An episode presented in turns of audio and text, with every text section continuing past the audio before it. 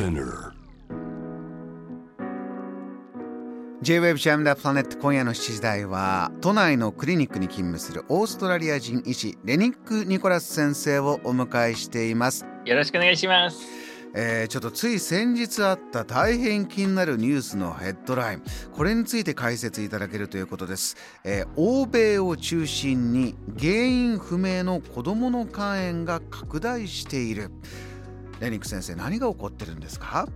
そうですね、これはあのイギリスが一番多いですけれども、あの日本国内でも、あの米国でも、今いろんな国で確認されている、えっと、現象なんですけれども、うん。えっと、子供がいきなり急性肝炎、あの原因不明の急性肝炎になっていることが確認されていて、はい。でその、まあ、原因を追求したところあのアデノウイルスが関連してそうですね、まあ、ほとんどのあの子供ではあのアデノウイルスの感染があったということでうん。しかしこのアデノウイルスっていうものが実は結構よくあるウイルスなんですね、まあ、ええよく風邪風邪症状を起こしたり下痢を起こしたり、まあ、そのこう日本の中で、まあ、毎日何千人も何万人もあの感染しているようなあのウイルスなのにどうして今までは全くこのそのウイルスと肝炎の関連性がなさそうだったの現役の子供の中では。なのでなのにいきなりこれが、ね、新たなこう症状として出てるっていうのはなんでだろうなっていうのがあの今の謎ですうね。じゃあではアデノウイルスが原因だよねとは言えないこうクエスチョンがドクターの皆さんの中であるんですか？そうですね、まあ、要するにアデノウイルスが関連してることは関連してそうですね。あのまあ、ほとんどの原因不明な肝炎になった子供をのあの調べるとアデノウイルスの感染が非常に多いのででも結局それがふ普段肝炎を起こさないウイルスがどうして今になっていきなり肝炎を起こしているかっていうのが謎です。でこれは決して、はいあのこのアデノウイルスが全員あの感染すると全員が肝炎になるような状況ではないですね。これはアデノウイルスが非常によくあるウイルスなので、これはあくまでもアデノウイルス感染の合併症として一部の症例では見ている現象ですね。先生今揃っているデータもそんな大量ではないんでしょうけれどもデータを見ていくと人数的にアデノウイルス陽性の方が割合が多い。でもアデノウイルスは通常肝炎は起こさないから。じゃあそこにプラスアルファ何か、えーもう一つのファクターがあってこういう急性肝炎が起きているんではないか。そういうことなんですね。そうですね。で、そのプラスアルファは何かっていうのが今の一番の議論されているところですね。うんで一つの、えー、と仮説としてはこれは、まあ、あのコロナウイルスの感染っていうことですね、うんコロナウイルスの感染の直後または同時に感染することによってそのアデノウイルスプラスコロナであの肝臓に負担がかかるっていうで実際にこのあの患者さんの中で6人の1人ぐらいがコロナ陽性だったのでその可能性はあると思います。6分の1ぐらいの割合でこの、えー可能性が今、えー一つ仮説としてあるもう一つの仮説は何でしょうか、でもう一つはそのあの実はデータをちょっと遡ると特にイギリスの中ではそのアデノウイルスの陽性率が実はこの2年間の間すごく低いですいつもよりは。で要するにこの子どもたちはちょうどこの3歳から5歳ぐらいの年齢が一番多くてその普段1歳2歳でそのアデノウイルスに感染してて初めて暴露されてた子どもが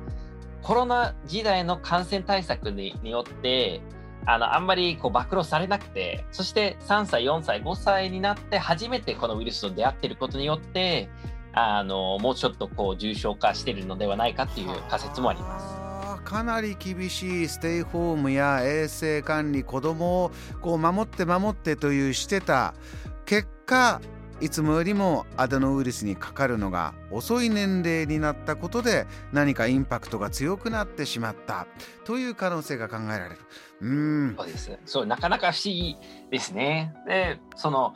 どちらか、まあ、またはどっちもかんあの関係してるのかもしれないですね。でも、やはり強調したいのは、はいこれは結局、あのほん本当に一部の子どものあの状況ですね。要するにみんながみんなこの,、まあ、このアデノウイルス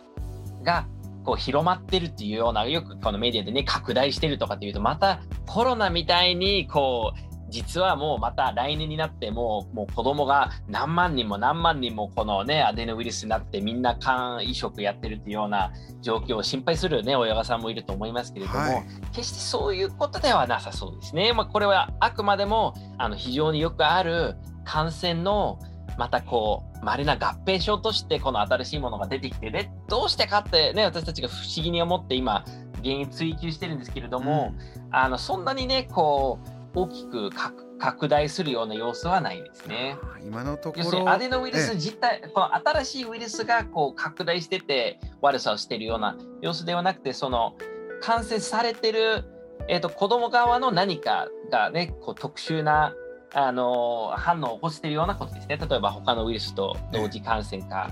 またはちょっと年齢が遅いかとか。うんあのーこういったウイルスの遺伝子分析やそういった医学的な分析を今待って、えー、それがクリアになればそこまで、えー、不安になってどうしようどうしようということではない大変稀な合併症であろうとこういう見方が今多いんですね。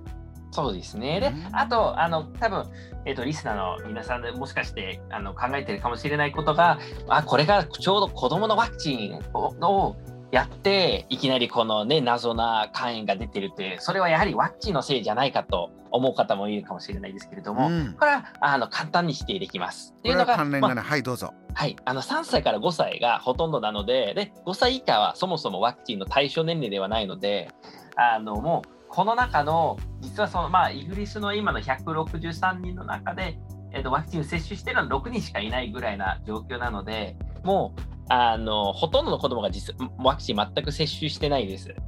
であのでそもそもね5歳以下がほとんどなのでワクチンとの関連性は一切なさそうです。ね、ニク先生この今何かね心配なことが起こるとワクチンとの関連があるんじゃないかってこう聞かれることも大変多いと思うんですがあの先にですねじゃあこの今回、えー、もう出てきている欧米を中心に起こっている原因不明今今のと現時点では原因が、えー、確定していない子どもの肝炎。これは例えば子育てをしていて自分の子供、えー、じゃあ学校お友達こう街にいるお子さん気をつけるこういう症状があったら気をつけるべきだ。予防対策はこうするべきだというのは今あるんですか？そうですね。あの予防対策に関してはあのやはり手洗いです。でというのがそのコロナウイルスのような膜を持つウイルスだとあのアルコールでもあの簡単に聞きますけれども実はアデノウイルスのようなその膜がないウイルスに関してはアルコールがそんなに効かないですのでやはりちょこうねあのもう昔ながらのあの、ね、幼稚園生帰ってきたら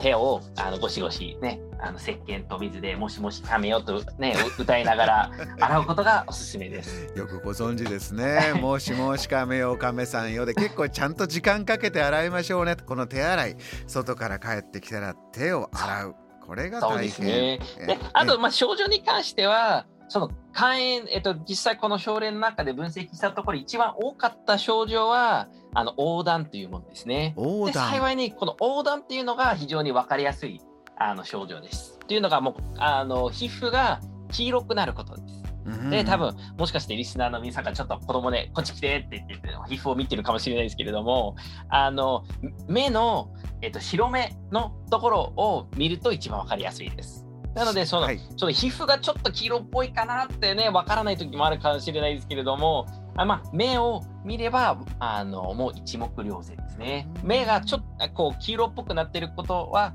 横断の症状になりますのででこれが肝炎をあの強く示唆しますので、うん、そういうあのちょっと目が黄色くなってるなと思ったらあの速やかに医師に相談してください。なるほど、えー、この今ニュースで出てきている子どもの肝炎ちょっとまだ原因が確定されていないものに関しては横断、えー、白目が黄色くなってる。これが一番分かりやすい基準です。ここがあったら速やかに医師に相談しに行ってほしい。そしてこの手洗いこれが一番基本的な予防対策でしっかり効果がある予防対策ということであります。JAM The Planet.